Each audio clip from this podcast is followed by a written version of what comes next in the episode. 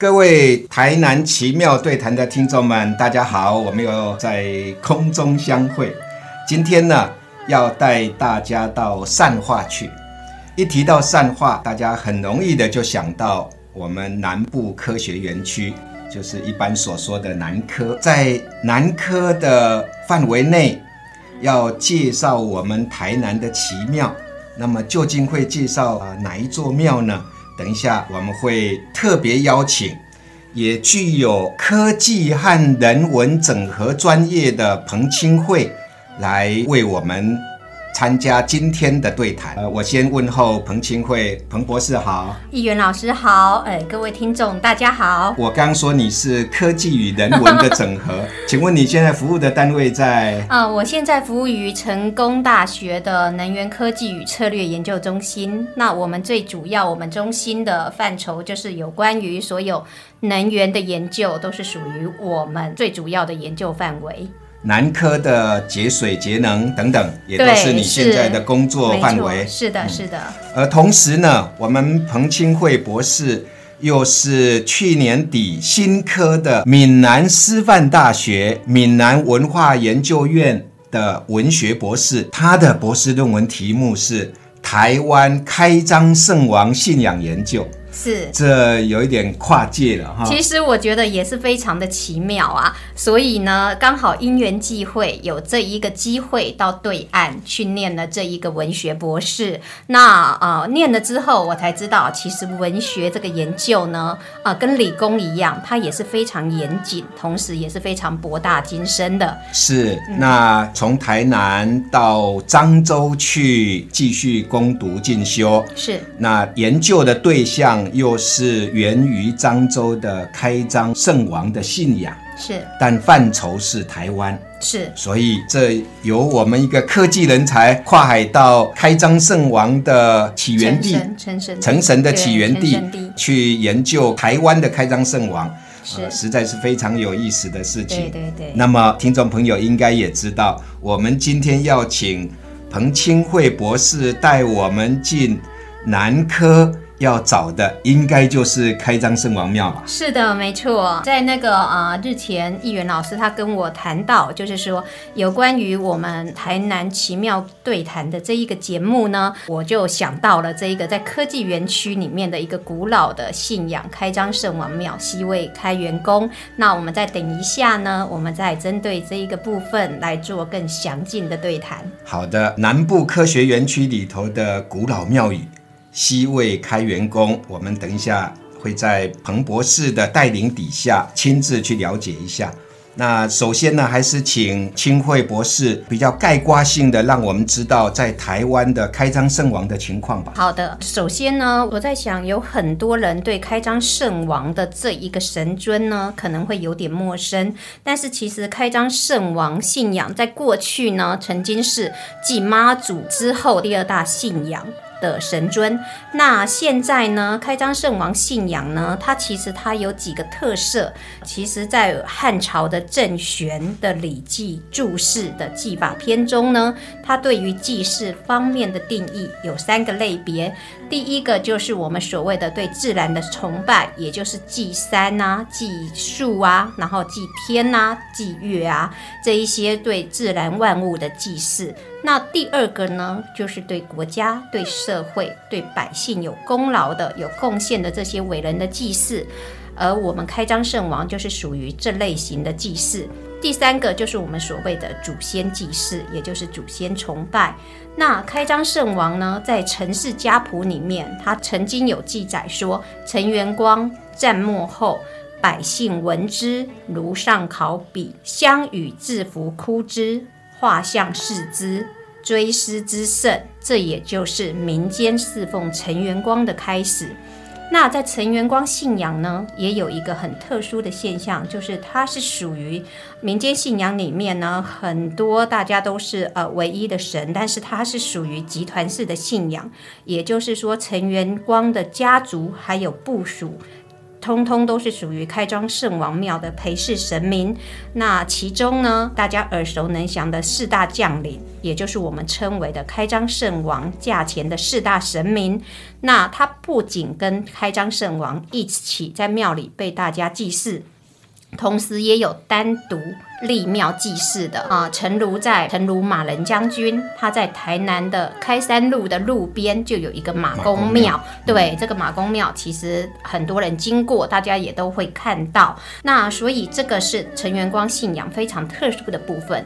那另外一个值得一提的呢，就是说陈元光信仰同时也含纳了陈姓子孙的祖先神，也就是我们所谓的家神，甚至在过去呢主。族群大家各自壁垒分明的时候，其实陈元光他是漳州的家乡神，所以这个部分呢是陈元光信仰目前在我们台湾它几个特殊的现象。嗯，那么大约有多少座主事开张圣王全陈元光的庙宇呢？在台湾？根据我过去几年哈，在我们台湾的填调呢，以及就是透过我们内政部登记有案的。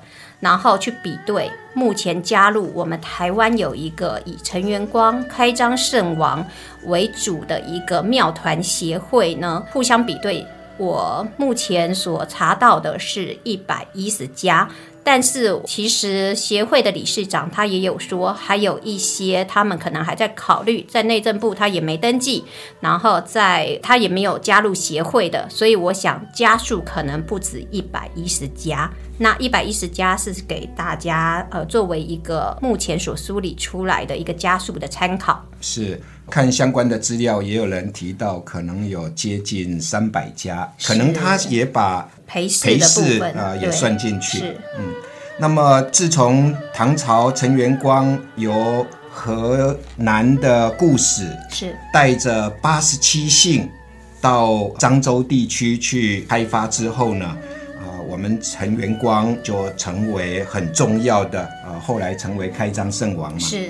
那么再随着移民来到台来到台湾，对啊，刚刚你提到。相关的还不只是陈元光被祭祀，连他的驾前的四大神明是啊，那还有他家族成员。对，嗯，所以如果把这些也算进去的话，那么说不定到两三百也是有可能的。对，搞不好超过三百家了。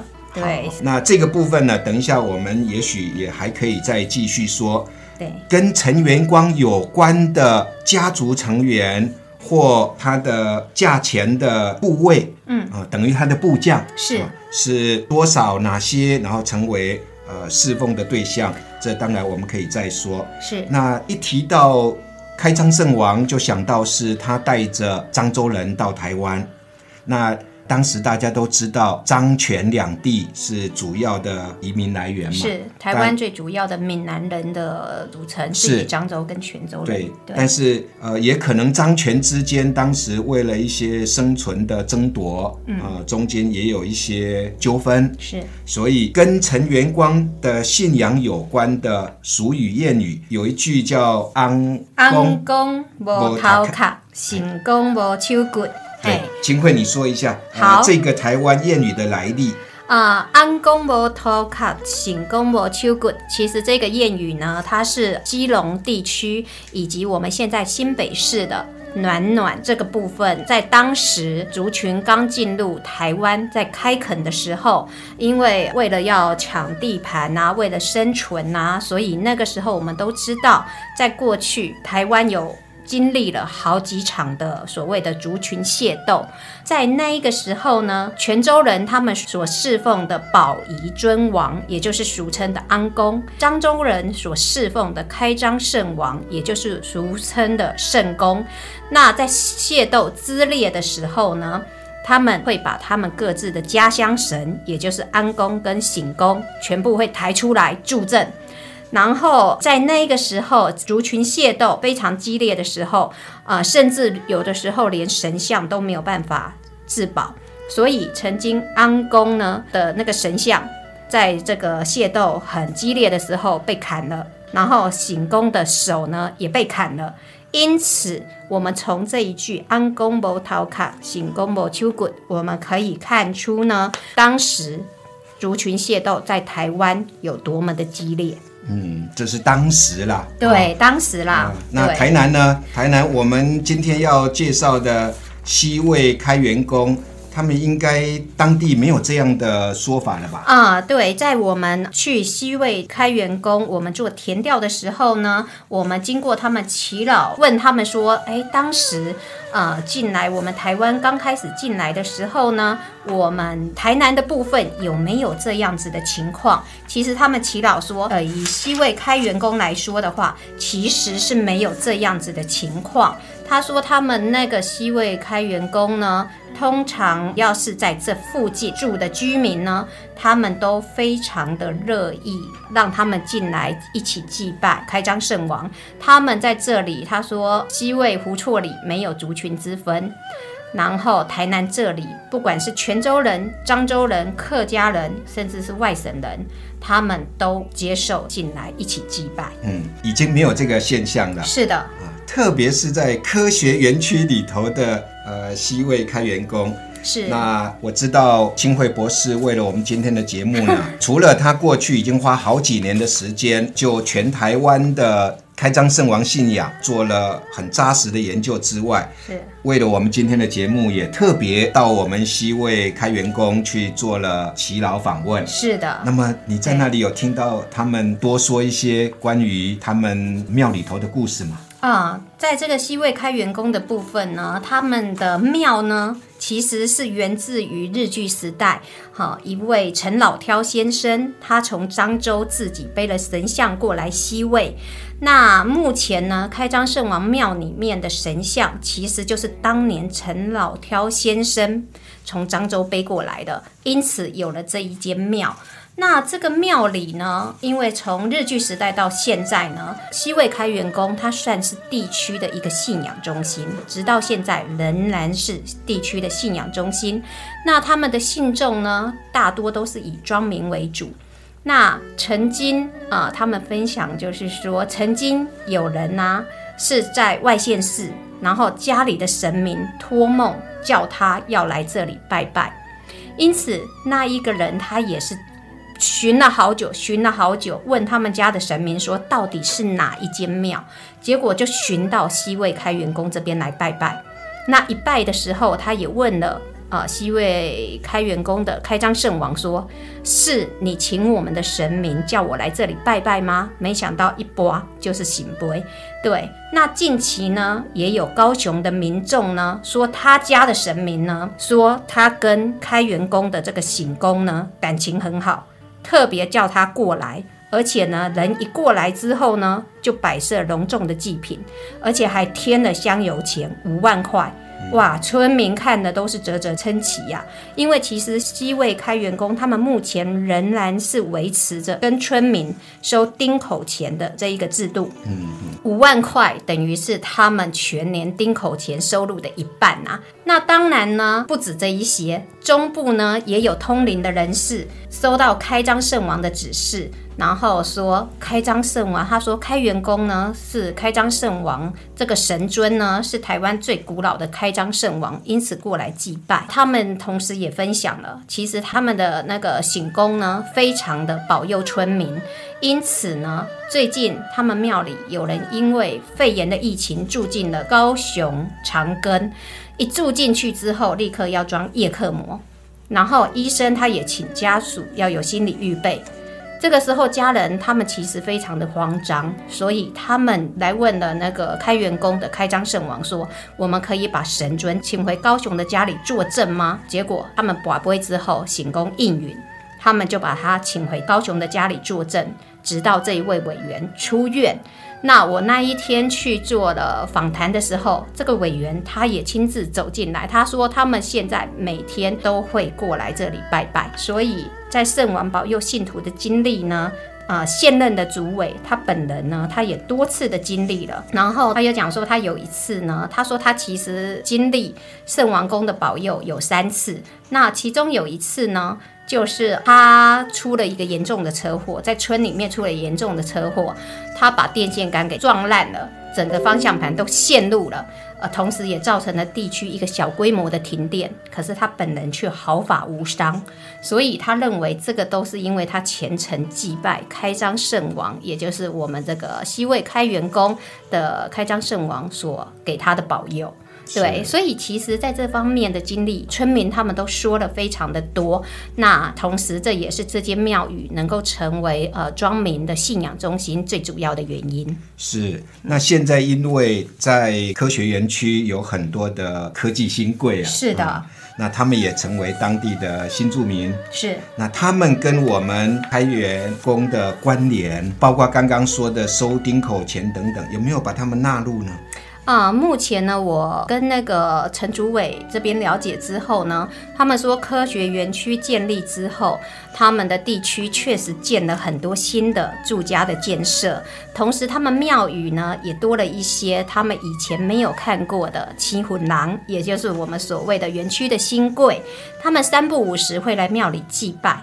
然后可能会投个香油钱，但是其实还没有纳入丁口钱收取的对象。那他们的态度就是，他们也不会主动去邀约，因为他们就是地方的信仰中心。如果你有需要，他们也非常的欢迎这些科技新贵能够以这间庙宇成为他们的信仰对象。嗯嗯。但是也很自然的，这些科技人才也还是有到庙里头去，是的，拜拜去走动，确实有的，对。好，这是我们西魏开元宫。嗯，那刚刚清慧说。全台湾大概有一百家左右，一百一十家，一百一十家。那其中在台南的有几家呢？目前来说的话，就是按照我的收集的方式的话，目前台南有五家。五家当中呢，我是留意到我们清慧博士记录的都是从我们内政部登记有案的啊去寻在协会以及在协会里面是对参与协会啊。其中呢，在归仁有一座忠顺宫是啊，那包括他们的资料。也提到他们供奉的是开张圣王，是，嗯，那这个部分呢，因为我们台南地区的庙宇呢，真的非常特别，嗯，在以大台南为基地，我们另外还有一个忠顺圣王的信仰，嗯，那忠顺圣王的信仰呢，他们说他们供奉的不是开张圣王，而是忠顺圣王，那忠顺圣王是谁呢？是陈庸。嗯，而陈庸是陈元光的侄子，嗯。啊，所以呃，有可能在我们台南地区同时存在着开张圣王陈元光的信仰，也又包括了他的侄子忠顺圣王陈庸的信仰，而两者之间又可能有时候会被混在一起，嗯。啊，这个现象确实在台湾是有的，啊呃，尤其在我们台南，呃，在这个现象呢。因为我们呃，包括台南大学的戴文峰教授，是，他也曾经指导他的研究生林燕如写过台南地区忠顺圣王信仰之研究，啊，所以开张圣王信仰和忠顺圣王信仰同时都在我们台南存在，啊，对，而我们今天所介绍的西魏开元宫是开张圣王，是，那。里头除了拜开张圣王之外，还有拜其他的神明吗？在西魏开元宫里面呢，当时跟陈老挑先生一起背过来的，除了开张圣王本身的神尊，还有我们所谓的太子爷哪吒，还有木吒。目前这两个神尊呢，他们一起安设在中间的主殿。然后在随着呃时代的变迁之后呢，后来又增设了土地公，还有临水夫人。那在临水夫人增设的这个时候，起初村民们以为这一尊神尊是开张圣王的妹妹，也就是我们所谓的娄仪夫人。结果后来呢，经过别人的提示，才知道是临水夫人。那村民们大家祭拜也都觉得挺平安的，因此目前他们的神尊其实是非常的单纯，就是这五个。神尊，嗯，呃，因为时间的关系，我们很快的，呃，还没有好好听我们清慧博士一一的去介绍陈元光的家族和部将如何成为我们台湾信仰的主事神明。这个部分呢，大家也可以有机会的话看一下我们彭清慧博士的博士论文，台湾开张圣王信仰研究。那最后还是要我们节目都有美食哦，你分享一下。我自己是注意到说，在我们呃西魏开元宫附近的胡厝寮，是。呃胡厝寮那里有个戴天府啊，是，呃，也很近，就在戴天府那里有热香咸酥鸡啊，嗯。呃或者是我们呃善化文昌路居然有一家文昌海南鸡饭，这也很有趣。是那你要分享的美食是什么呢？啊，由于工作的关系，所以我常常哦，就是那个在南科园区那个部分也算是我活动范围啦。那我要推荐一家哈、就是在素谷园区里面有一家叫做素谷怀旧餐厅。它其实呢，它是以割稻饭为主。其实我们现在的人哦，因为实在食物太多元了，所以要好好的吃一顿饭，似乎也是很难能可贵的。那这一家素谷怀旧餐厅呢，它每天都会准备呃三种肉食，然后有六到八种的蔬菜，也就是当季的时令的蔬菜，然后呢供大家一个价格吃到饱。我自己本身吃了两次，我真的觉得还蛮推荐的。对，好，谢谢谢谢呃清慧博士的推荐。那欢迎我们听众朋友呃有空到善化，到南部科学园区，是。也可以呃参观我们台湾历史博物馆的呃南科分馆。是。啊、另外也可以到胡厝寮去看他们的彩绘村，是。呃享受美食，到我们西魏开元宫去拜拜拜我们的陈元光，对，嗯，开张圣王陈元光。那非常高兴，今天真是一个科技与人文的交汇。呃，邀请的是我们科技工作者，又是开张圣王研究的专家彭清慧来到我们节目，再一次表示感谢，谢谢你。我也非常谢谢议员老师的邀请，也非常谢谢听众们的聆听，也欢迎大家来台南来看我们这边的很多庙宇，都非常的古老，都非常的奇妙。谢谢大家谢。谢大家。